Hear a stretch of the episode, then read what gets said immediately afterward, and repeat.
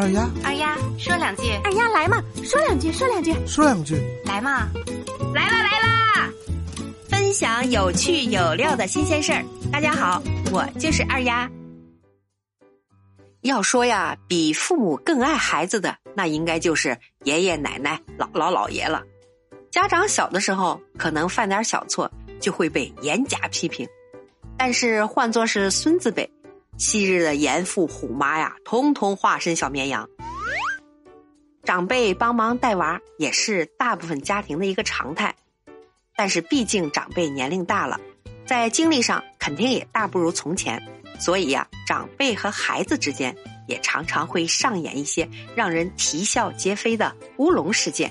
哦，听二丫和你唠唠啊，最近在四川有一位奶奶呀，错把凌晨一点看成了六点，于是呀，赶紧叫孩子们起床吃早餐上学。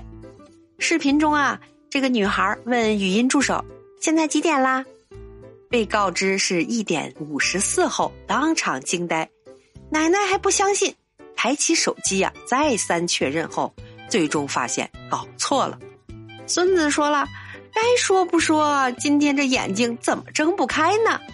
孙女也说了：“是呀，这睡了跟没睡一样。”搞了半天，合着给娃们整了顿宵夜。孩子们说了：“谢谢奶奶，让我提前适应夜生活。”奶奶说了：“行了，那也赶快吃饭吧，不然一会儿睡觉就不赶趟了。”气氛都烘托到这儿了啊！你们多少吃点吧。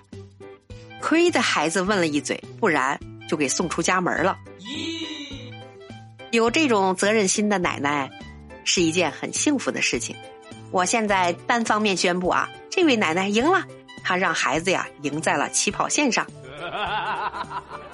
看着这画面呀，又搞笑又心酸。这位奶奶呀，肯定是怕孩子上学迟到，看错时间了。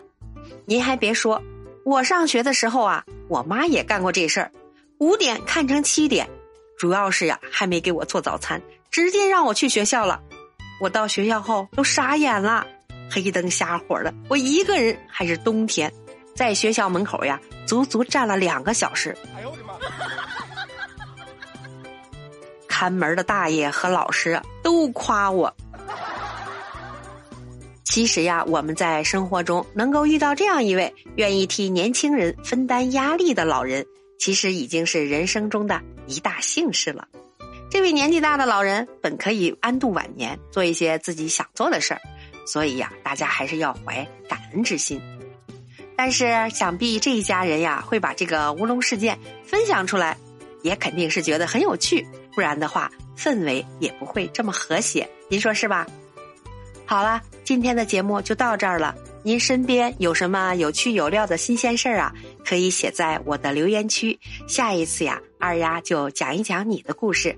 感谢您的收听，欢迎点赞、留言、转发、打赏。我就是那个贼爱唠嗑的二丫，我们下期见，拜拜。